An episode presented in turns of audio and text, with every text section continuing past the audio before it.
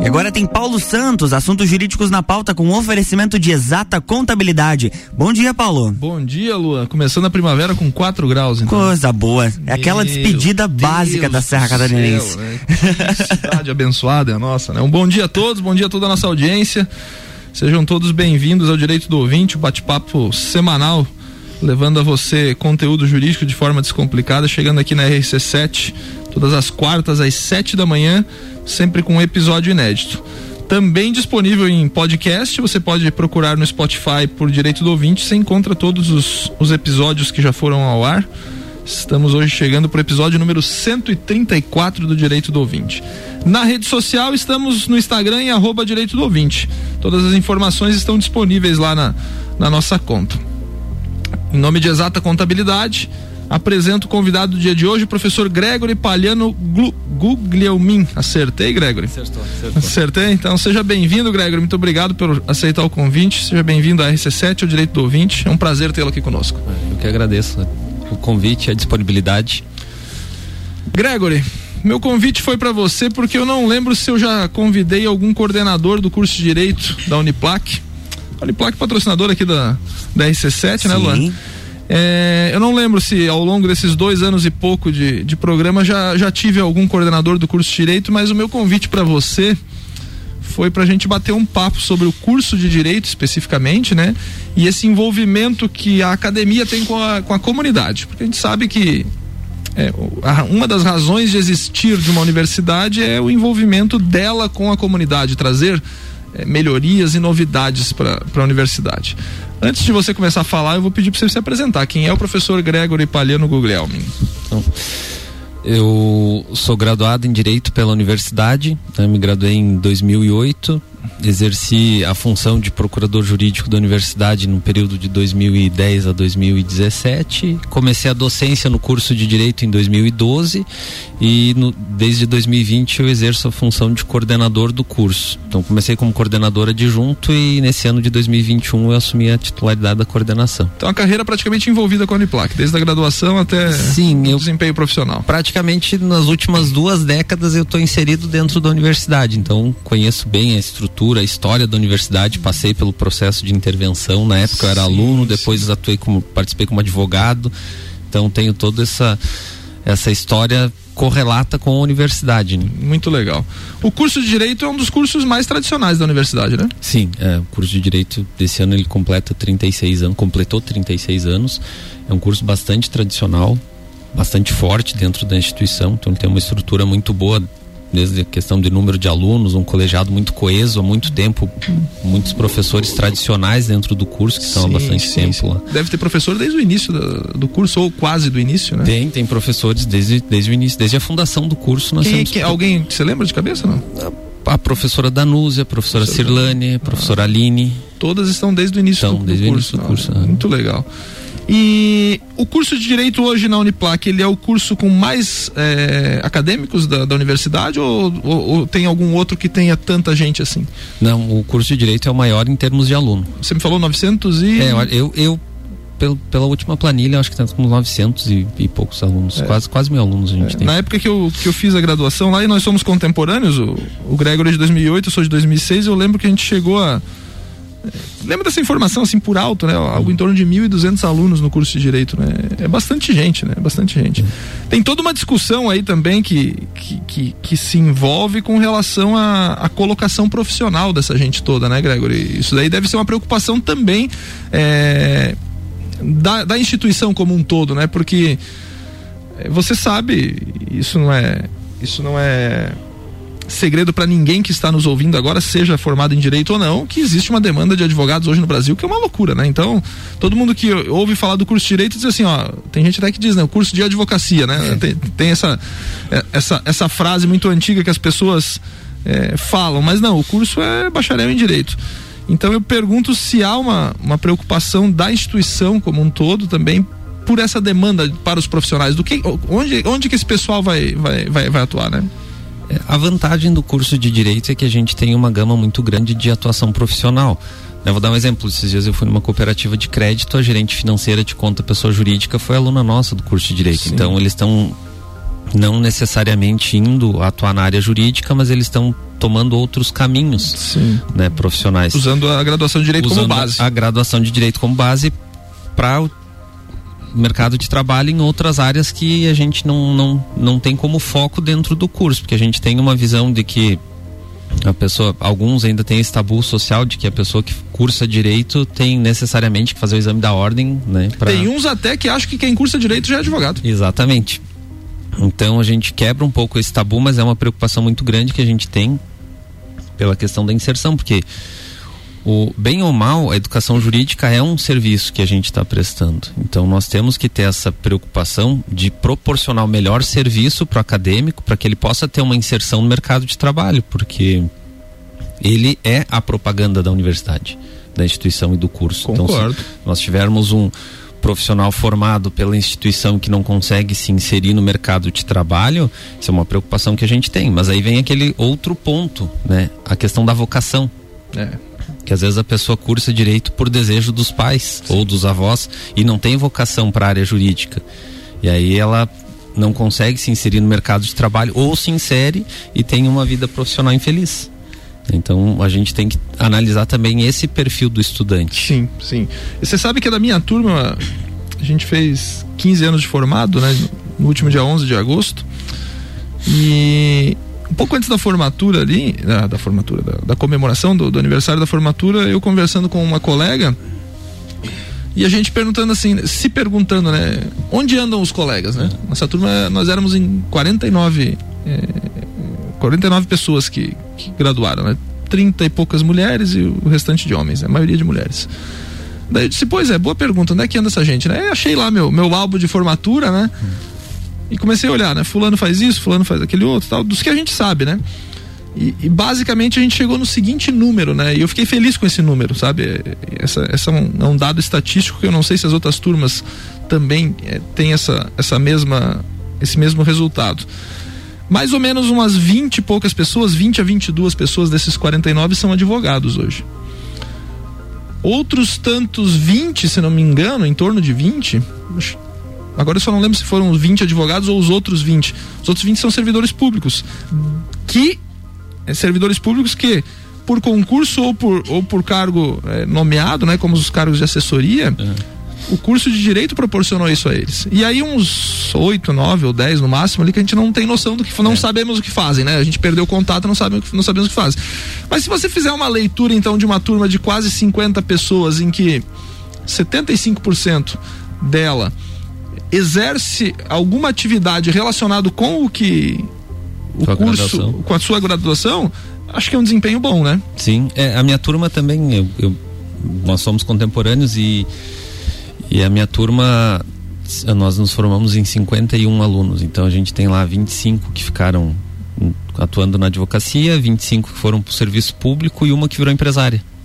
Ó, praticamente 100% usando a graduação para é, trabalhar. Né? Exatamente. Né? Então, a gente. Só que o perfil da nossa época é um pouquinho diferente, né? Hoje, o, o pessoal que está ingressando na universidade, como eles têm uma formação diferente, mais essa pegada tecnológica, uma sim, visão diferente sim, de mundo. Sim, é, eu vejo até pela própria revolução tecnológica, talvez muitos deles não queiram exercer advocacia ou não tenham interesse pelo serviço público.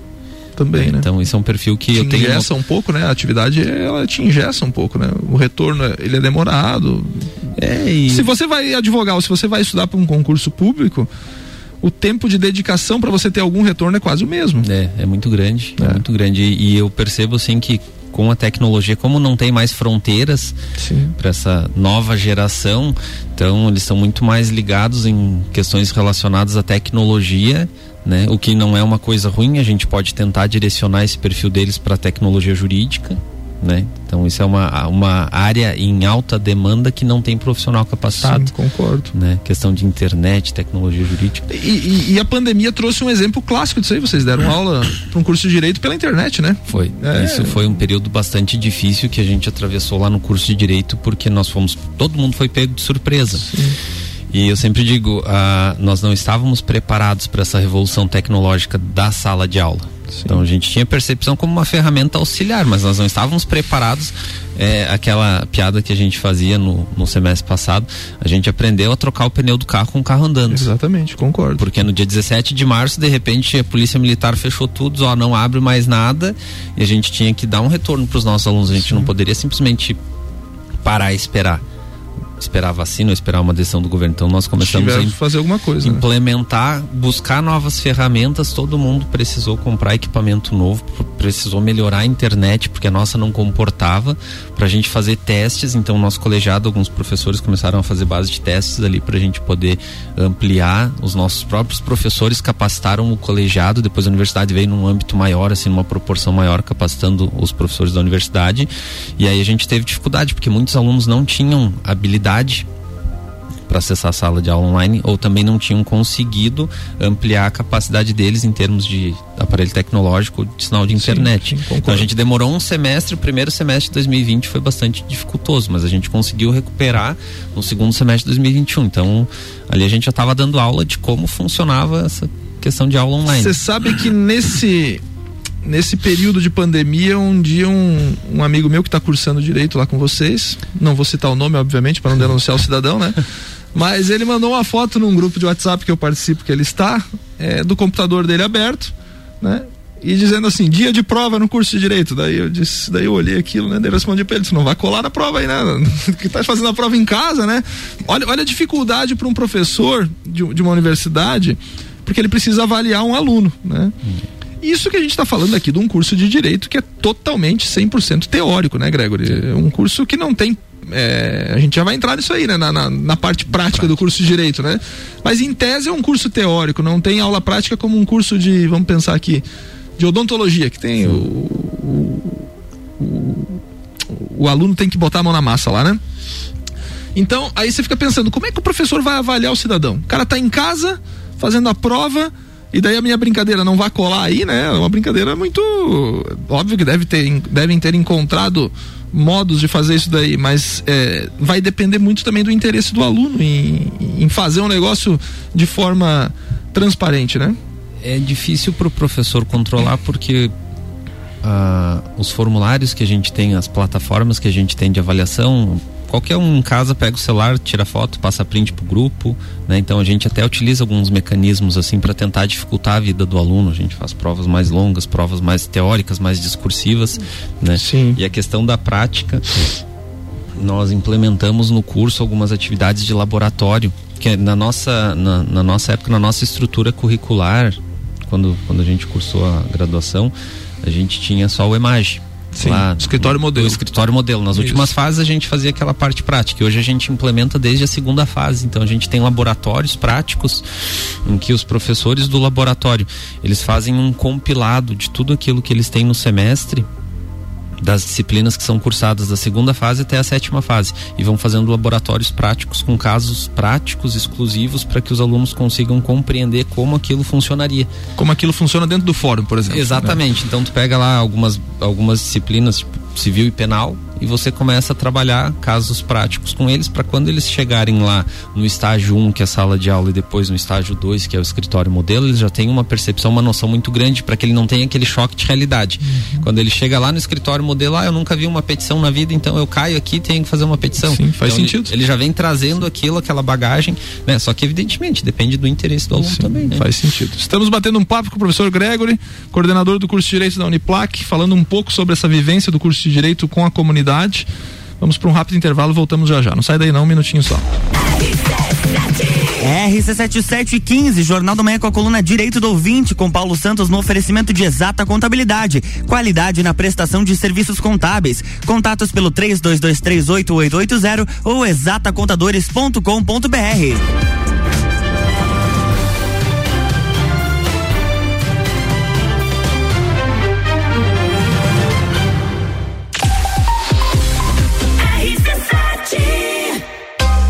Exata Contabilidade. Atua no mercado há mais de 10 anos, atendendo empresas de serviços, comércio e indústria. Todos os tipos de tributação, simples nacional, lucro presumido e lucro real. A Exata Contabilidade realiza planejamentos tributários com segurança jurídica. Possui profissionais capacitados atendendo nos serviços fiscais, societário, trabalhista e previdenciário. Exata Contabilidade, na rua Frei Gabriel 538, no Centro Executivo José Mon, quarto andar. 3223 8880. RC7 Rádio com conteúdo, 7 horas e 16 minutos. Estamos de volta no Jornal da Manhã com a coluna Direito do Ouvinte no, no oferecimento de exata contabilidade, qualidade na prestação de serviços contábeis. Contatos pelo 32238880 ou exatacontadores.com.br.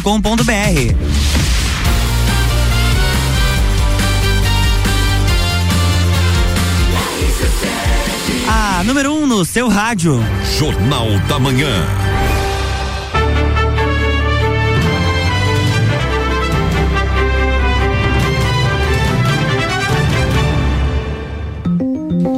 Estamos de volta, bloco 2. Estamos de volta com o Direito do Ouvinte, seu bate-papo semanal levando conteúdo jurídico para você. Entrevista de hoje é com o professor Gregory, coordenador do curso de Direito da Uniplac, o Gregory é advogado também. Está trazendo um pouco do funcionamento do curso e agora nesse, nesse bloco nós vamos entrar es, especificamente no, no tema em que me fez convidá-lo para estar aqui hoje, dessa relação da, da universidade com a comunidade. Gregory, você falou ali das, das aulas práticas né, no curso de Direito, né? É, isso era uma coisa que eu notava, né? É, quando eu fiz Direito, quando eu me graduei, eu notava, comparando com outros cursos, por exemplo, os da área da saúde, né? Óbvio que é uma, uma relação muito mais distante, né? Mas os caras têm prática desde o primeiro semestre, os caras estão botando a mão na massa sempre, né? E a leitura que você fez é perfeita, né? O que, que é o escritório modelo EMAGE, né? Para a comunidade entender as pessoas carentes e hipossuficientes que não têm dinheiro para pagar advogado, elas procuram esse escritório modelo, tem à disposição advogados, professores, orientadores dos alunos e e quando a pessoa não tem dinheiro para pagar um advogado, em casos específicos, óbvio, né? Tem, tem todo um filtro é, alguém vai fazer o processo para essa pessoa, né? Vai, vai, vai conduzir o processo, né? Então vai ser um aluno que vai fazer sob orientação de um professor advogado. Esse, é essa é uma relação com a comunidade e continua ainda, né? Sim, sim. Essa, é, a ideia é a gente poder suprir a necessidade, porque a, a gente não tinha defensoria pública em Lages, isso, bem isso. pouco tempo atrás. Então essas pessoas carentes elas ficavam desamparadas. Então a ideia do escritório modelo era justamente esse, pegar essa parcela vulnerável da, da população que não tinha condições de contratar um advogado e atender. Então a gente faz um, um, um filtro com um cadastro prévio das pessoas para verificar se elas preenchem esse requisito de vulnerabilidade social, porque a ideia é que a gente atenda somente efetivamente quem precisa. Né? Sim. E aí os alunos que estão no EMAGE, que estão lá nos últimos anos de faculdade, para que eles tenham essa atividade prática, para demonstrar o que, que eles vão quem for exercer a advocacia, o que, que vai se deparar na vida profissional.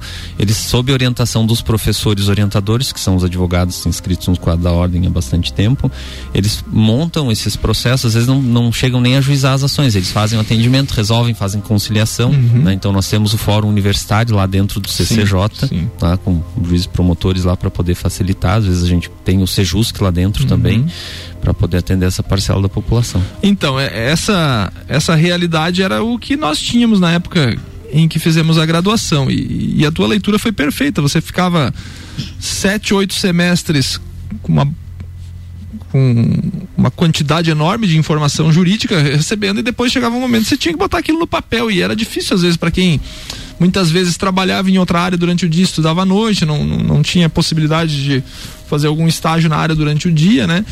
E agora com essa tua, é, com essa ideia tua, deve ser do, do colegiado, do obviamente, colegiado, é, de trazer essa, essa questão prática de, de, de, exercitar isso daí com clínicas, né? Como você falou, quase laboratórios, Sim, né? É, você vai desenvolvendo isso no aluno desde o início, né? Em termos práticos, é, notaram alguma diferença no, no acadêmico com relação a isso? Sim, a gente teve uma percepção no aprendizado deles, porque na, na verdade, como a gente tem muito conteúdo teórico, quando você coloca lá alguma coisa prática para o aluno fazer, onde efetivamente você vai ver se ele aprendeu ou não, né? Perfeito. Então os professores de laboratório eles apresentam para nós o relatório dos, do, do, desempenho dos alunos, então eles têm tido um pouquinho mais de capacidade de compreensão e análise de problemas práticos. Perfeito. Tá? Então isso vai facilitar muito quando eles chegarem numa imagem, eles vão ter um senso mais crítico de atendimento, porque eles vão ter uma percepção, uma base, uma bagagem maior. Perfeito. E isso daí levou o Gregor, a coordenação do curso de Direito, o professor de Direito Tributário, é o professor Glaicon. o professor Glaicon, é, a fazer um contato com o Observatório Social de Lages, né? Instituição da qual eu faço parte.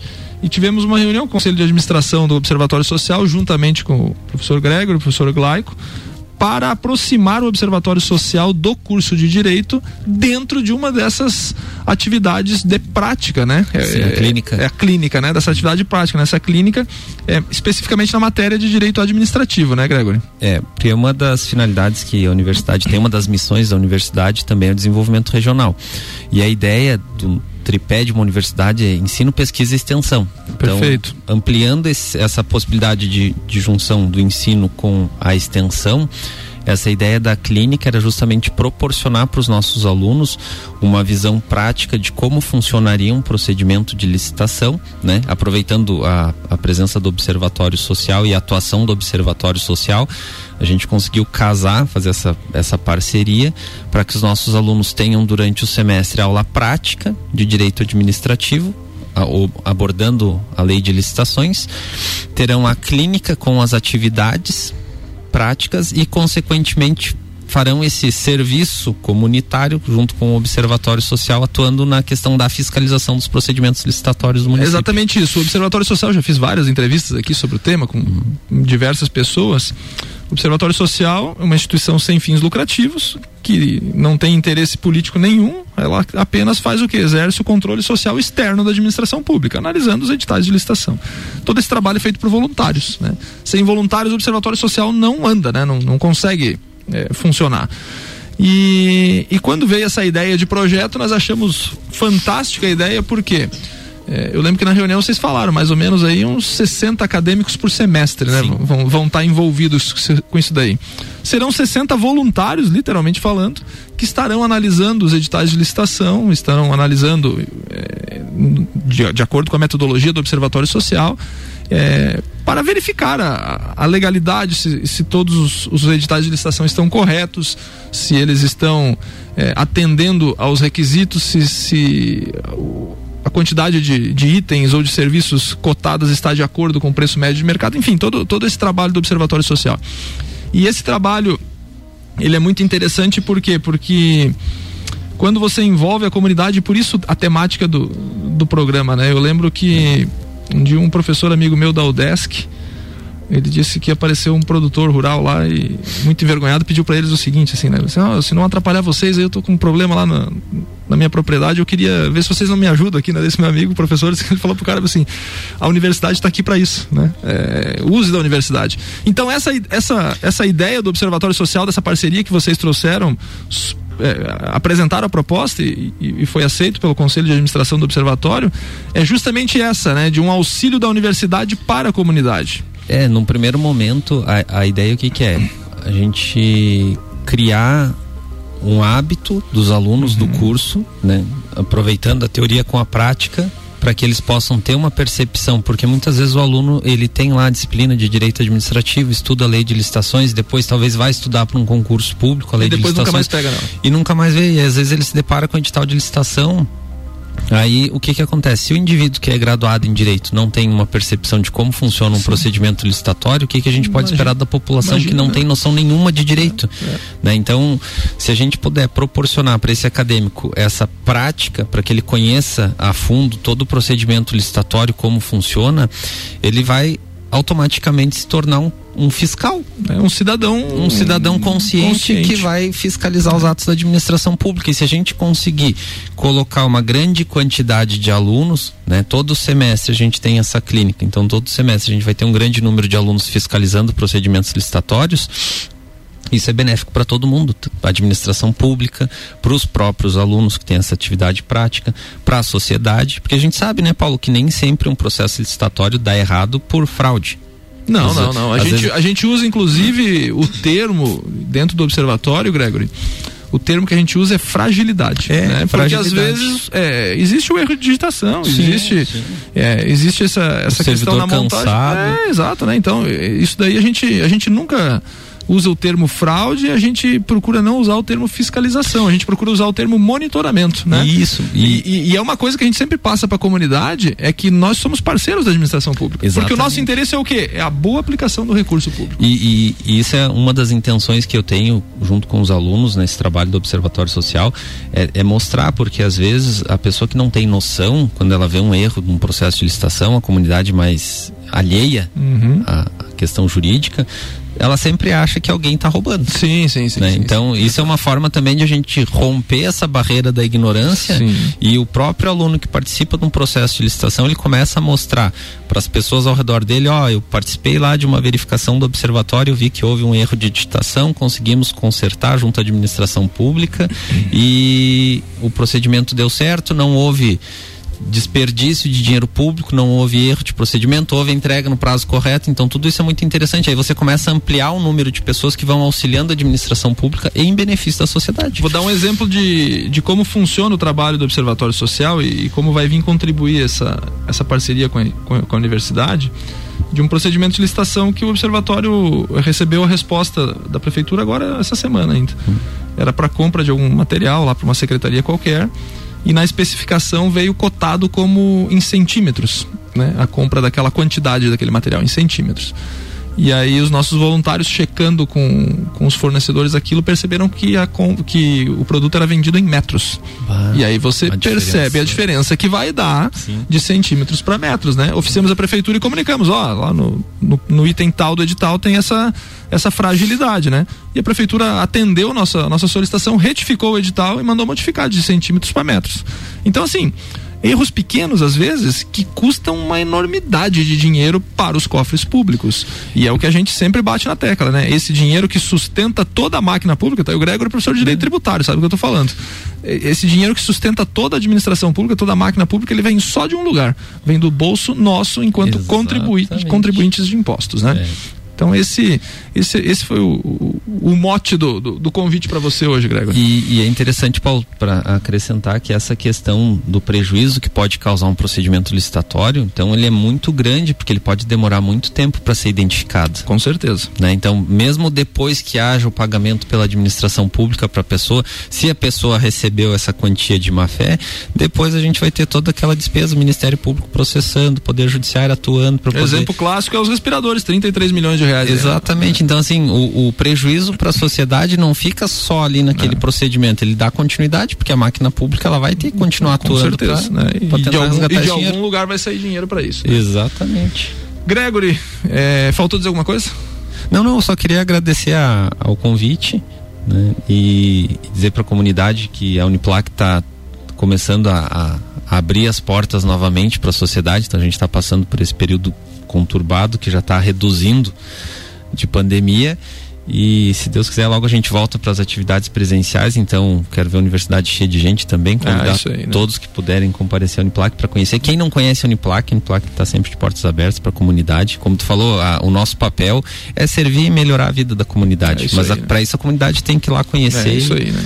O papel presente. enquanto universidade, o próprio nome diz, né? Essa, essa universidade é uma universidade de ideias, né? Exatamente. Essa relação entre aluno do direito, da informática, do- da educação física, da odontologia, das ciências contábeis, essa o grande mote de uma universidade é essa interação entre, entre A pessoas. nossa razão né? de existir é, É. melhorar a vida da comunidade. É isso aí. E esse, e esse projeto que, que, que está encaminhando vai ter início no, no primeiro semestre do, do próximo ano. Está agora em, em fase de formatação. É, perdão, é de uma forma para também ajudar e, e- fazer o exercício da cidadania. Muito obrigado, Com Gregor. certeza. Eu que agradeço. É, um grande abraço a todos. Estamos encerrando o episódio número 134 do Direito do Ouvinte. Em nome de Exata Contabilidade, me despeço e até semana que vem com mais um episódio inédito. Caro Lua. Bom é dia. isso aí. Na próxima quarta-feira tem mais Direito do Ouvinte aqui no Jornal da Manhã com oferecimento de exata contabilidade. Jornal da Manhã.